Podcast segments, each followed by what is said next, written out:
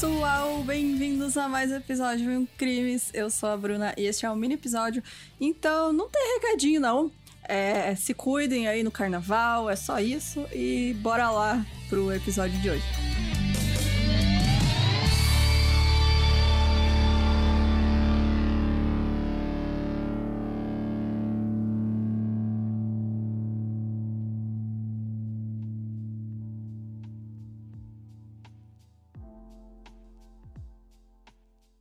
O Hans Schmidt, ele nasceu em, em Aschaffenburg, na Alemanha. Não sei se falei certo, desculpa qualquer coisa.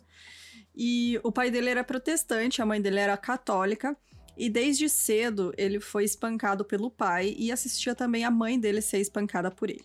Não demorou muito para que ele começasse a demonstrar interesses mórbidos com animais mortos, chegando ao ponto de matar dois gansos da família e manter as cabeças deles em seus bolsos por dias. O que ele mais gostava de fazer, o hobby, o passatempo favorito dele, era ir até o abatedouro perto da casa dele e assistir aos porcos e galinhas sendo mortos. Olha que, que programa de família. E aí ele fazia isso constantemente, ao ponto de saber exatamente onde ele precisava cortar para que os animais morressem. E também de secar os corpos, né?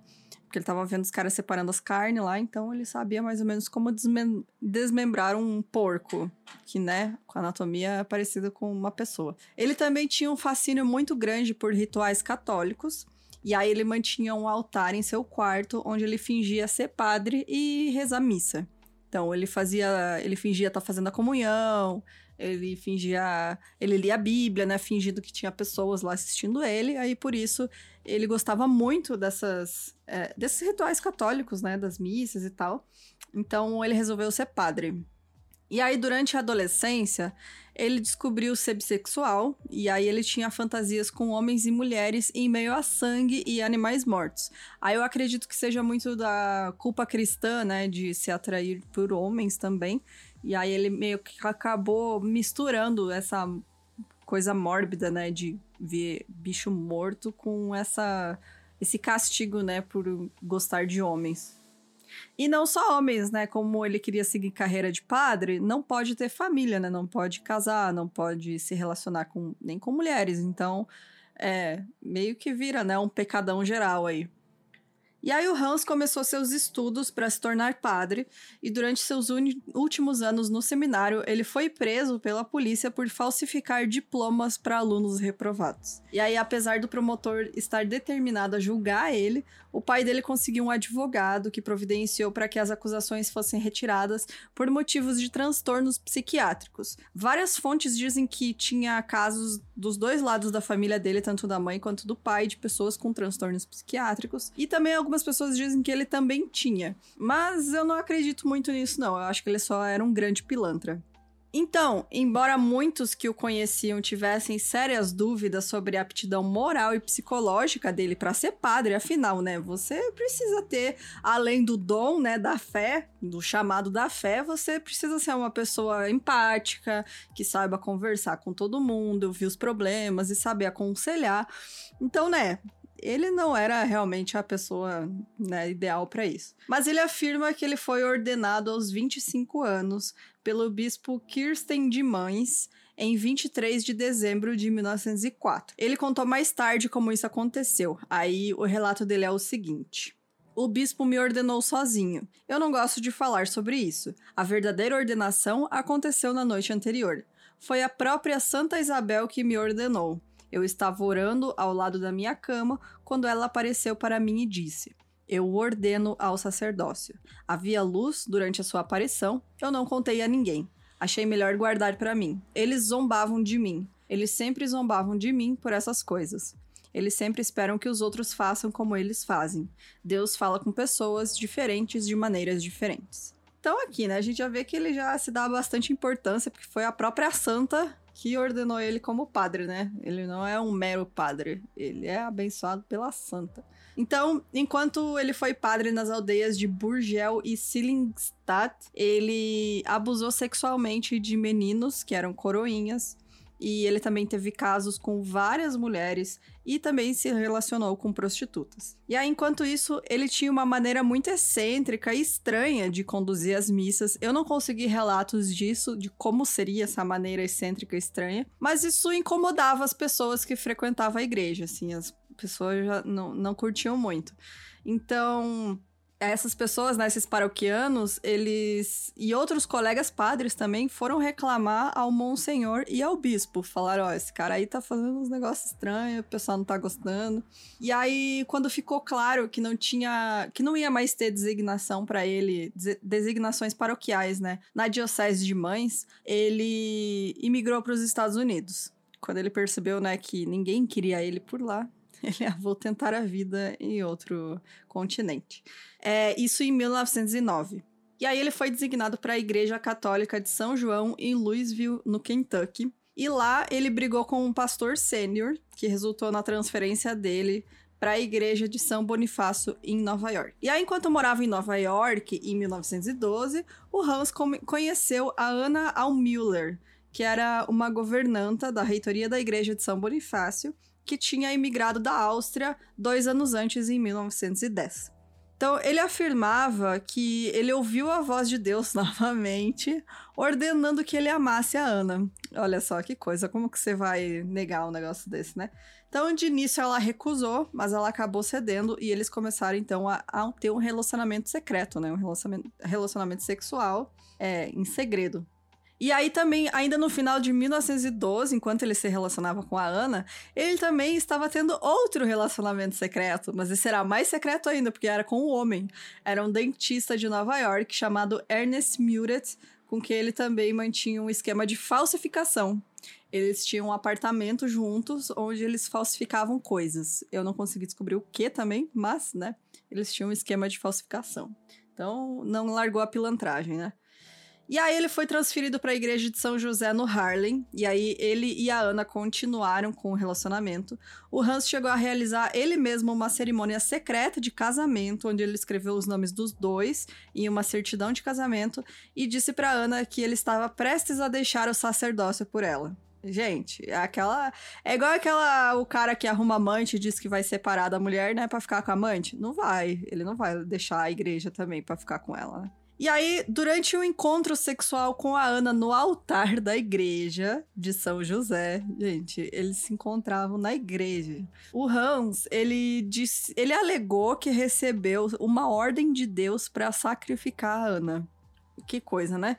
E aí, essa ordem foi repetida com tanta insistência que ele contou para Ana e ela falou que ele estava louco. E um pouco tempo depois, ela contou que ela estava grávida. Então, aí, o que, que ele resolveu fazer? Né? Na noite de 2 de setembro de 1913, o Hans foi ao apartamento que eles tinham alugado fingindo ser um casal. Ele cortou a garganta da Ana enquanto ela dormia, bebeu o sangue dela, estuprou o corpo dela. Na verdade, estuprou ela enquanto ela sangrava até a morte e aí depois ele desmembrou o corpo dela e jogou os pedaços de uma balsa no rio Hudson.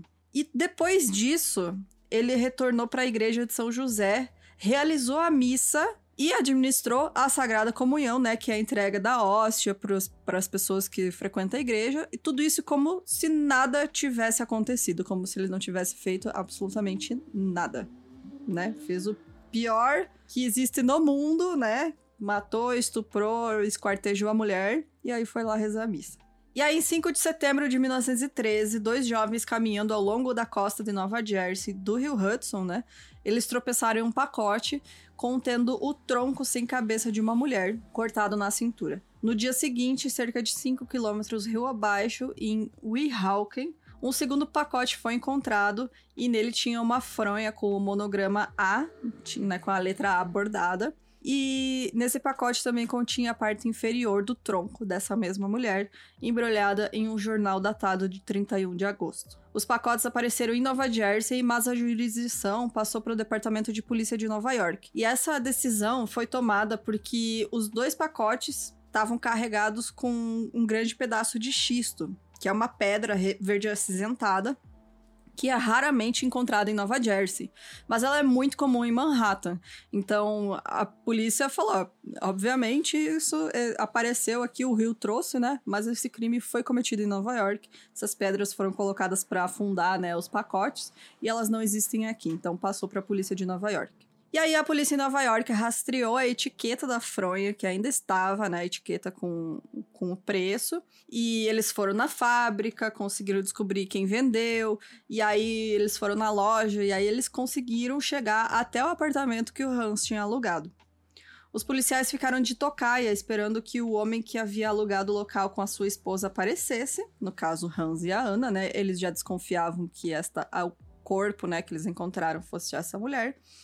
E depois de três dias sem sinal dele, a polícia resolveu entrar. No apartamento, eles descobriram que o chão tinha sido esfregado recentemente, mas grandes quantidades de sangue seco foram encontradas nas paredes. Também tinha uma grande faca manchada de sangue na prateleira da cozinha e roupas masculinas com o nome A Van Dyke costurado no forro, e assim como cartas em alemão e inglês endereçadas a Hans Schmidt e também a Ana. Nessas cartas para Ana, o endereço da igreja que ela trabalhava anteriormente estava lá, né? E aí, ao, ao irem para lá, conversaram, os policiais conversaram com o pastor John Brown, da igreja de São Bonifácio, que era onde a Ana trabalhava antes. E aí ele contou que ela tinha sido transferida para outra igreja e que o Hans Schmidt também era um padre.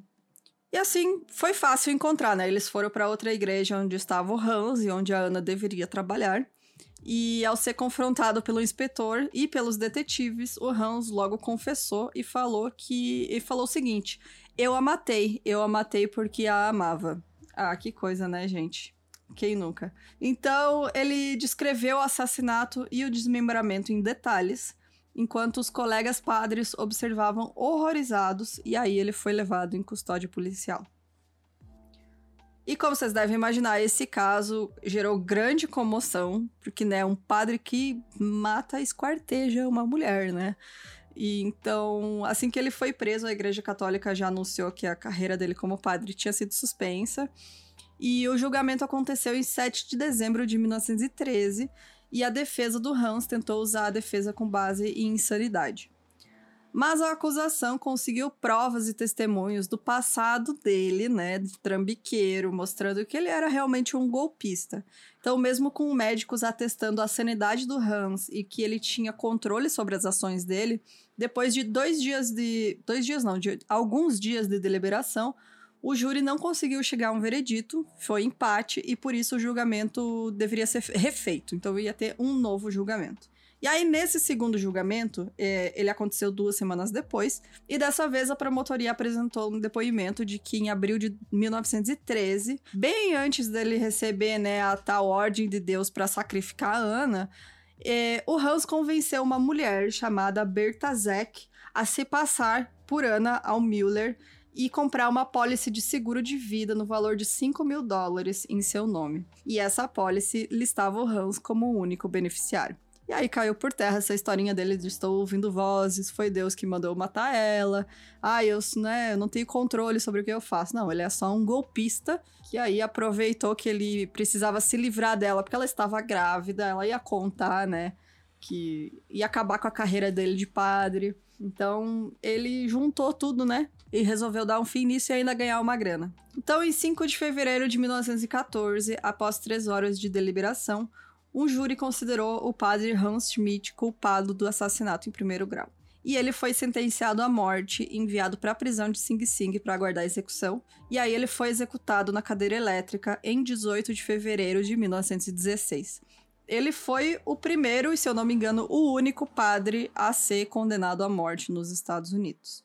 Ele também é suspeito do assassinato de Alma Kellner, que era uma menininha de 9 anos, cujo corpo foi encontrado enterrado no porão da igreja de St. John, São João, né? Se eu não me engano, em Louisville, no Kentucky, que era aquela igreja onde ele tinha trabalhado anteriormente. Esse corpo tinha sido queimado, mas as autoridades suspeitavam que o assassino havia inicialmente tentado desmembrar ele. E o zelador da igreja, o Joseph Wendling, ele foi condenado e sentenciado à prisão perpétua por esse assassinato, com base em evidências circunstanciais e também algumas roupas ensanguentadas que foram encontradas na casa dele. Mas aquela coisa, podia ser qualquer sangue, né? Não tinha DNA nessa época. Então, realmente, as fortes suspeitas caem sobre o Hans, porque, né? Além disso, a polícia alemã também queria interrogar ele pelo assassinato de uma menina na cidade natal dele. E apesar de dele nunca ter sido acusado desses outros crimes, essas suspeitas, né, eram muito fortes de que realmente o padre Hans também fosse responsável por esses crimes contra essas duas crianças. E eu não duvido de nada, né, gente? Então, pro cara, no primeiro crime dele, matar, esquartejar, estuprar a mulher morrendo, é, é muito pesado já para ele ter feito isso pela primeira vez, sabe? Então, eu acredito que realmente ele tenha sido responsável por mais crimes. E acabou sendo pego só pela morte da Ana.